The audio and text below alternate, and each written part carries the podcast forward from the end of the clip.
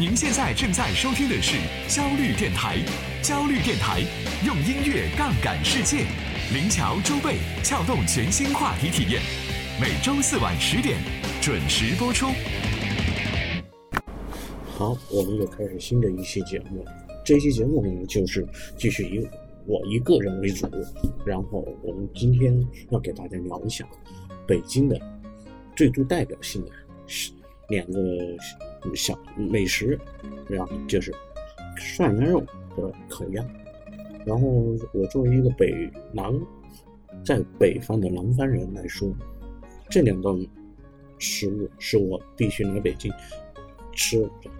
而且是离开这两道食物，是离开了北京以后，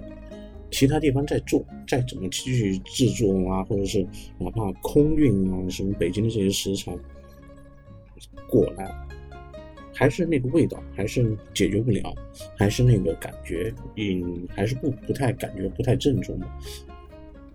就好像，嗯，有我去一个我认为相对较正宗的重庆火锅店。但是我发完朋友圈以后，朋友圈下面的重庆的朋友都在说这个不正宗，这个不正宗，然后举例举例说明就有一大堆，就是这个美食也是是是各自有各自的定义，各自有各自的一个心里的一一根尺感。然后我们今天聊的要聊这两款食物，但是。我不是要做一个非常严肃和严谨的那种专家，我只是慢聊一下这个羊肉啊是怎么进入我们涮羊肉这段这这这个菜品，以及烤鸭的形成。这是我冬天吃涮羊肉是绝对的一个跟环境、跟气候非常契合的一件事，而且我们在一些。没来北京的时候，我那个时候早期没有来北京的时候，我是通过老舍、汪曾祺还有张北海他们的小说、他们的散文当中认识到北京的涮羊肉。通过他们的介绍，这个涮羊肉的一些啊美味法，然后那个挑逗起我现在的味蕾的分泌，然后我就来北京以后，我准备一定要来尝一下涮羊肉。而这个北京呢，我就看到有一些已经。远离，因为一些历史的原因，离开了大陆，离开了北京，离开了故土，去了台湾的那些老作家、老文化人，他们在他年迈的时候回到了北京，然后来品尝这个涮羊肉的时候，就发现纷纷都不太买账，都会觉得就是说这个。涮羊肉和他小时候吃的那个涮羊肉味道不对啊，而且他们的记忆当中啊是说，怎么那么多人把那么多大块大块的肉一把下下去这样来涮？那涮羊肉在他们的记忆当中是永远是一片肉一片肉的那样的来涮，而且这样呃一涮一下，然后因为涮肉嘛，他们是觉得一片一片的这样涮才叫涮肉。然后，而且把肉涮熟了以后，再来沾那个他们调所谓的调的那个汁，啊，调这个佐料，然后蘸，抹一下，两面抹一下，然后塞入口中。而羊肉呢，在中国早期，我们通过《诗经》的介绍里面当中知道，就是羊肉这个意思是，嗯，在秋收的季节的时候，人们。经历了第一场丰收，要进行杀羊，来进行一次祭祀，来给大家给自己一次慰劳。但是，这个羊肉在周代的时候是一个非常尊贵的事情，它有明显的制度。比如说《礼记》里面就说：“诸侯无故不杀牛，大夫无故不杀羊。”就是有已经已经有这有有阶级了，就是诸侯这一级别的人，你没办法杀牛的；大夫这一级别的人，你是没办法杀羊的。而且到了国语啊记载，畜生是有依次排列的，羊是排在猪的前面，猪的前面，嗯，是有羊，还有。再上一级就是牛，由此可见，就是说，那古时候你要吃牛的时候，吃羊的时候，不是一个非常容易的事情。我们到了明朝的时候，李时珍在撰写《本草纲目》当中就说：“羊肉能暖中补虚，补中益气，开胃健秘，治虚劳、恶冷、七劳、五劳七伤。”就是很典型的，嗯，阐述了就是说羊肉啊，它是比较燥热的。你吃完以后是能补你的那种虚气，所以说，在北京冬天是吃羊肉的一个最好的时节。我们翻开中国人的那个对于吃的这历史啊，尤其是对羊肉的这个会吃的历史啊，我们较比较，比如说南方的农耕文化和北方的游牧民文化来说，南方人吃羊肉是相对比较靠后期的，因为。南方人的羊饲养的羊是山羊，山羊的膻味是比绵羊，也就是我们常说的胡羊当中的那个膻味是味道是非常重的。尤其是从了明朝中叶时候的中国的那种饮食文化或者饮食烹饪技术是在一个技术腾飞的一个时代或者时期的时候，那个时候料理羊肉。是一个非常大的一个飞速的前进，而真正到了这种烹制羊肉或者是有一个技术性的飞跃的东西的时候，其实是到了明朝末年，因为航海业的发展，比如说那个时候的那种，呃，世界的那个沟通能力开始在加强的时候，胡椒、辣椒从南美开始传入中国，这时老祖宗。为了吃到一口好的羊肉，是经过了将近近千年的一个历史的一个发展，尤其是在幺二二七年，也就是靖康二年的时候，大批的那个金国的将士洗劫了当时的汴京城，然后掠夺了当时宋朝的徽宗和钦宗。然后以及皇室成员三千余人，载着什么那些什么金银财宝凯旋而归，回到东北老家。而这个时候，赵赵构勾在南京继位，改为建元，重建宋朝，也是我们传说的南宋。金国的那些将士完完全全没想到，因为这次的抚育入。徽宗、钦宗这两个皇帝是已经超过了他们很大的预期。他们当时想的只是掠夺一些金银财宝、一些之类的这种问题，没想到能把皇帝也有超过他们的预期。他们就尽量的带那些值钱的东西回去嘛，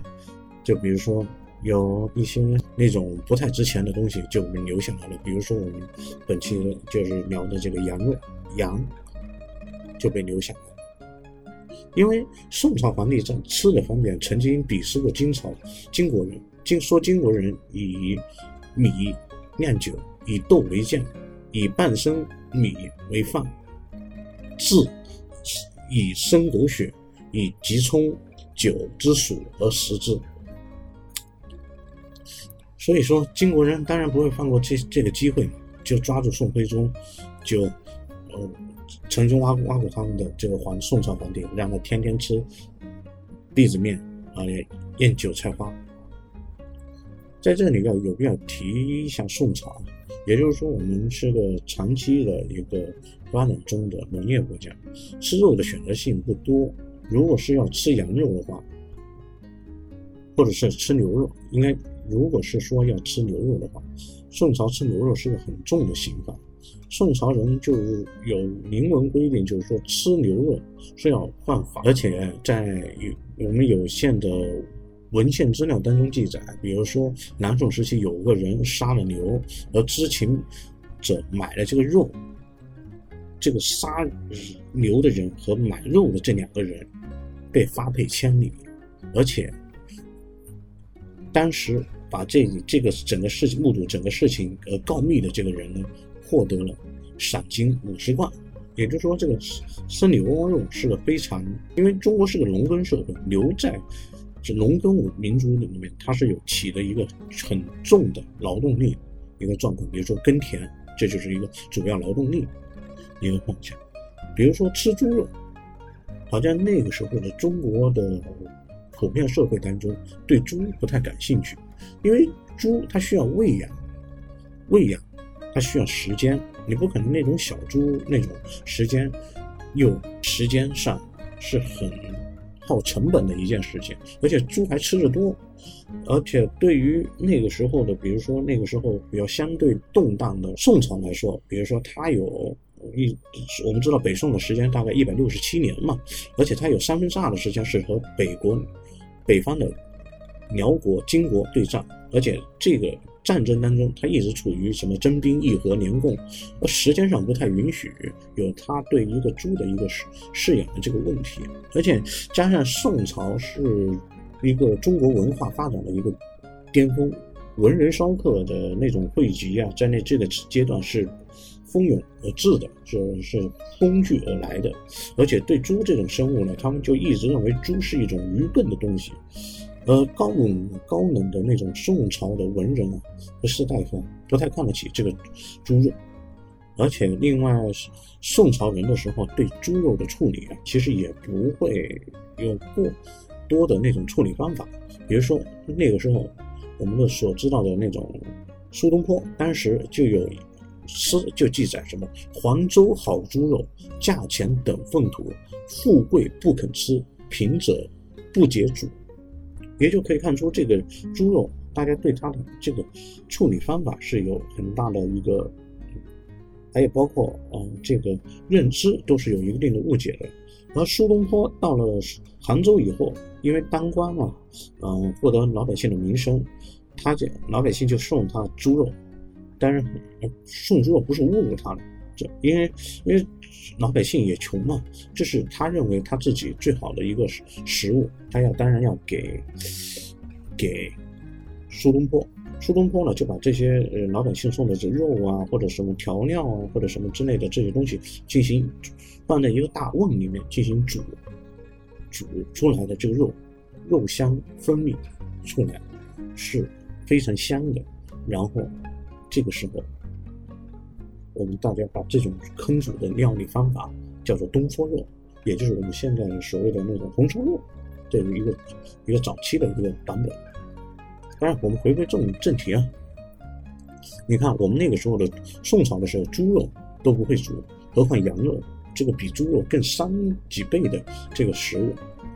好，我们又继续回到说那个靖康以后，也是赵高在临安建立了南宋朝廷，为了躲避。战事或者战乱，北方的那些什么宋人就举家迁往南方，而迁往南方的时候，也会牵手带着北方的绵羊进入南方，而且在自己长途跋涉或奔波的途中，他就是羊是保证自己有食物的，而且羊对于这个认知来说，羊在。不会挑食，它有草就好，而且南方没有什么所谓的工业开发或者是一些一些农作物的污染之类的这一块的内容，所以说南方那个时候的环境和植被啊都是长得很好，一片绿茫茫，草绝对广，人口的迁移必然带着饮食文化的融合，这是很自然的事情，尤其是嗯北宋的宋朝的那些人迁往的南方。迁往南宋，为了满足自己的一个口腹之欲啊，他就开始充分挖掘南方食材的这种潜力，混搭出各式美味的佳肴。所以说，我们在有一定的现在的这个时间点上，我们能看出有一些嗯菜品算是南菜北坑，南方的菜，北方的做法，而且江南人沿袭的。就是说，北方人的那种烹羊的方法，比如说屋前屋后架起了那种大铁锅，活羊现宰，把羊肉切成大块，然后再用猛火把它的羊肉给煮熟，然后学着当时的金朝的人用韭菜花腌制，然后水煮羊肉沾着那个韭菜花吃，当然后期因为有开始加入了什么酱油、黄酒、冰糖、红枣之类的，然后再加上那个明朝末年的时候，比如说有辣椒的一个呃传入中国，然后那个时候还有辣椒、花椒、生，然后再加入生姜这种调味，先用猛火将杀好了宰后的羊羊油放入火中，赋予那个山柴上灶，灶旺火。然后改用文火煮一煮一天，红烧羊肉就是那个时候的早期的红烧羊肉的一个雏形。然后出锅时芳香四溢，而且古人爱以那种阴阳世界、阴阳五行的世界对来进行一个我与世界的一个关系的和的处理。自然而然呢，就是说我们中国有五行，那五行就有五处，五处刚好五行对着五处。比如说，鸡是木处，羊是火处，牛是土处，狗、犬是金处，猪是水处。而且，到了那个，比如说那些北方人来了南方以后，尤其面对的阴冷潮湿的南方冬天，比如说他要喝酒、吃羊肉，抵御寒冷，这是他的最佳选择。啊，我们感觉我又扯远了。又扯到南方去了，本来是聊北京羊肉，然后北京涮羊肉，我一下子又扯到那个江南或者南京那一块去了。说了口味融合，那涮羊肉这块说法呢，是的最早的由来是有一种公有一种说法是，元世祖突必烈率军南征，路经过山西的时候，于是提出要在。在这个山西这个地界上，要吃草原上的清炖羊肉，而厨师急忙宰着羊而剔骨，正在制作当中，而且突必烈突然听到探马来到说来报，说敌军杀奔而来，离此不远，眼看着这个什么所谓的清炖羊肉就吃不成了，厨师了就急中生智，就想出了一个妙法，就把这个羊肉切成小片，然后呃用挑选了最好的那几块部位，拉下来，然后放到沸水中煮，煮熟完了以后，羊肉嫩薄，见火，因为是薄嘛，见火就熟嘛，放入滚水当中搅和几下，就就就能捞出来，然后再加点盐，放到酥那个突必烈的面前。有的煮的煮的功夫小嘛，然后因为肉质肉片就鲜嫩，而突必烈吃起来非常可口，而且。特别饱餐饱餐一顿，吃的满头大汗，浑身升温，然后精神焕发，然后按照我们戏剧上的说法，就是带枪就上了战场迎敌，然后而且还打了胜仗，这就是那个涮羊肉的那个一个说的由来的一个方法。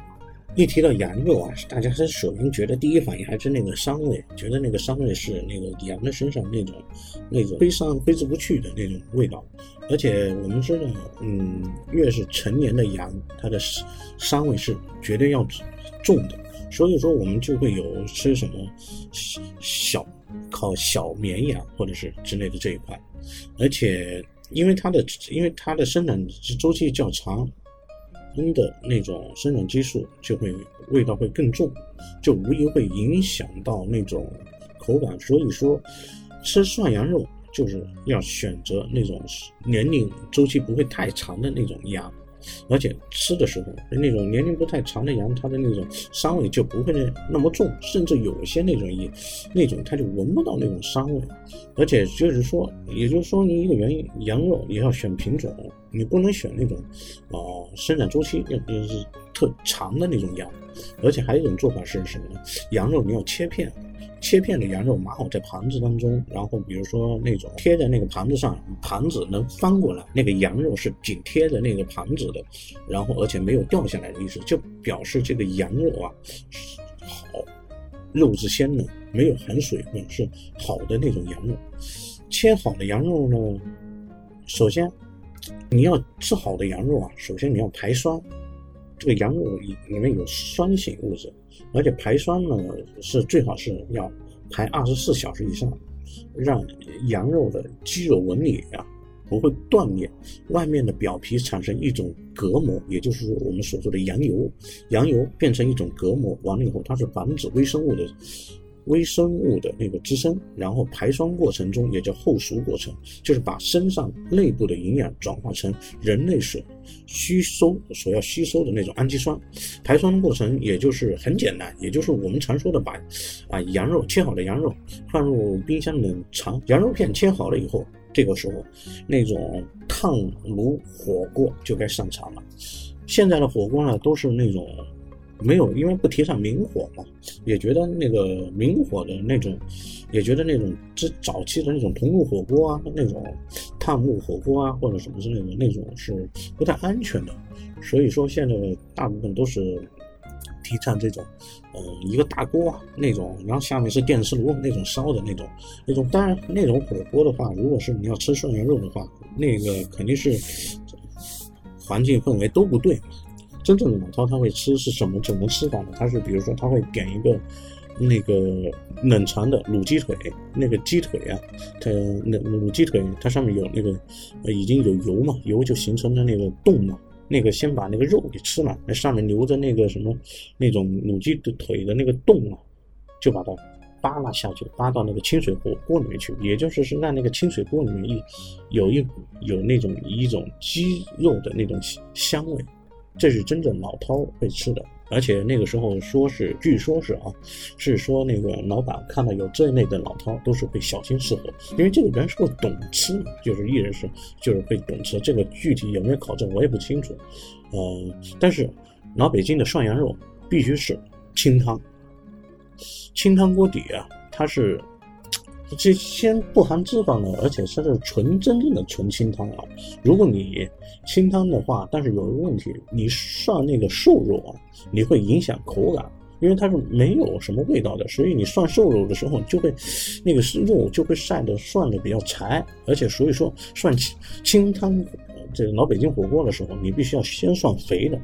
肥的时候那种也不是说全肥嘛，就是那种肥瘦相间的。把那个一下下去，那个肥的它有，它分泌出来的那种油，就会蔓延整个锅，先这个给这个锅打个底，也就会，你到后期的时候，吃完这稍微肥一点的，然后再涮瘦一点的，这个瘦一点的下锅去的时候就不会柴，不会太柴，也不会影影响这个口感的问题，而且这个涮啊，这个也也很讲究顺序。要涮出老北京羊肉的味道，还有一个是调料。这个调料啊，嗯，比如说麻酱、韭菜花、香油、蒜味、蒜花，呃，蒜蓉，也就是这类的这块，这只是很普通的调品。当然了，每家如果是真那种老北京店的那种铜炉火锅之类的这一块，每家的大厨师傅调的味道都是不一样的。比如说，有的先放液体调料，酱油、料酒、虾油，然后再放韭菜花、酱豆腐，最后再抹一层，放一层麻酱。这样，他们的认为是这样能衬托出羊肉的鲜味，而且还不破坏羊肉的那种口感啊。等羊肉涮好以后，然后不应该直接放放在调料上或者调料碗里面，因为而是放在另外一个盘中。而是把你调好的调料的调汁浇在这肉片上，这样，呃，就不应该不用担心调料碗里的调料会越吃越大，也不会说刚一加一筷子，你你裹的那羊肉是特别咸、特别重口的那种感觉。这就是老北京人吃羊肉的一个东西。而且当然了，吃吃涮羊肉还有一样是必不可少的，比如说是配菜。老北京人讲究涮羊肉的时候，必须要配大白菜和冻豆腐，还有粉丝以及烧饼。冻豆腐呢，它是因为经过冰箱的冷藏以后，它就会形成像海绵一样的那种粗犷的毛孔，而且它一解冻完了以后，你放到里面去，已经涮完羊肉的那个。清汤锅里面，它是冻豆腐是能充分吸收涮肉的那种汤汁，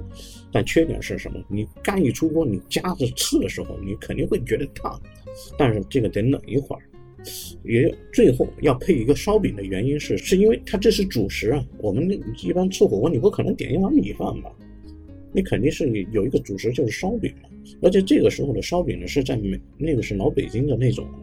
火锅店里面，它是每家烧饼都有自己的独特秘方做的，有甜的有咸的，但是最终要做成了一个好吃的效果是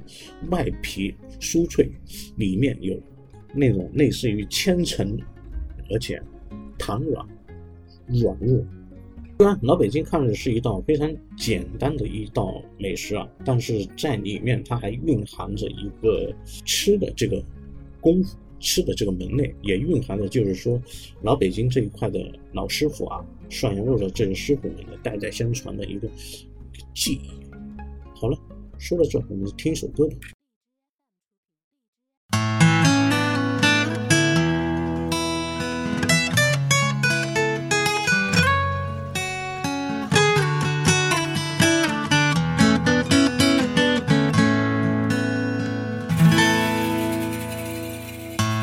十岁的阿强在火锅店他在帮忙，遇见了十八岁的服务员阿香，他们都一样，带着理想北京理想，一来二去，彼此爱上了对方。爱情需要一间房，但他们没钱买房租房，只能下班后穿过那条小巷去广场看月亮。他们看了看天上，在晴朗亲对方，各自回到各自的宿舍，胡思乱想。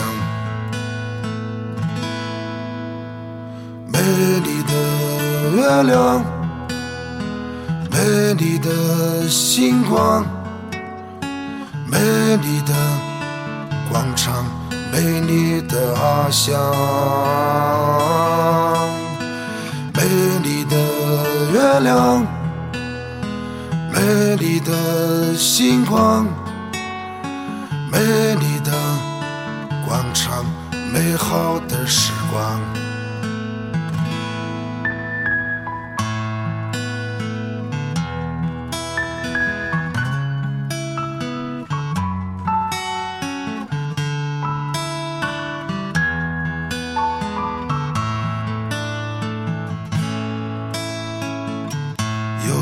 阿香的娘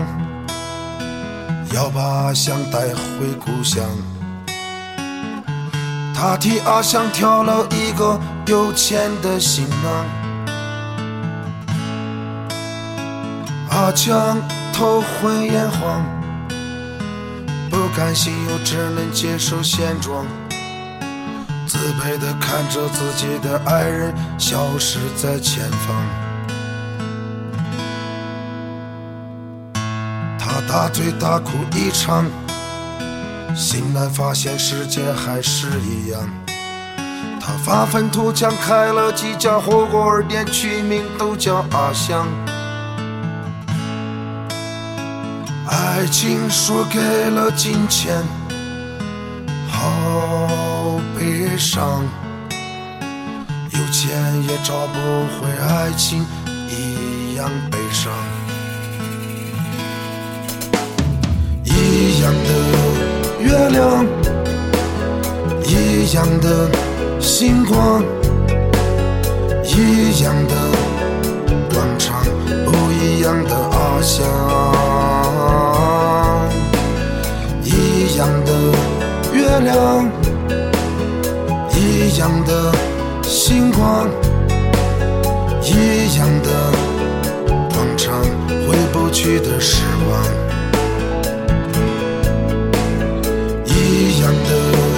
月亮一样的星光一样的广场不一样的翱翔一样的月亮一样的星光一样的广场回不去的时光。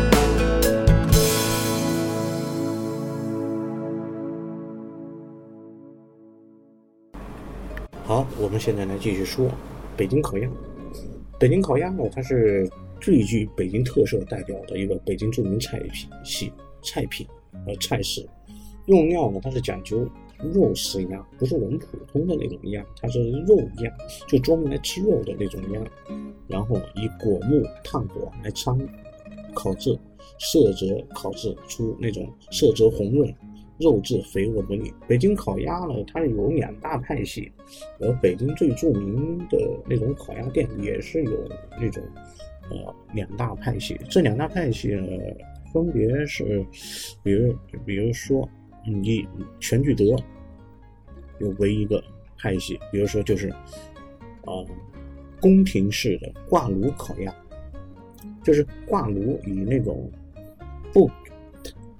全聚德。这种挂炉烤法，它是不给鸭子开膛，只是在鸭子身上开一个小洞，用通过技术把那个鸭子的内脏给掏空、洗净，然后再往鸭子里面灌开水，然后再把小洞系上，挂在火上烤。这种方法呢，既不让鸭子烤到失水，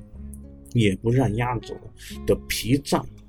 皮胀开而不烤软。烤出的鸭子呢，它的皮是很脆的，沉。而且是，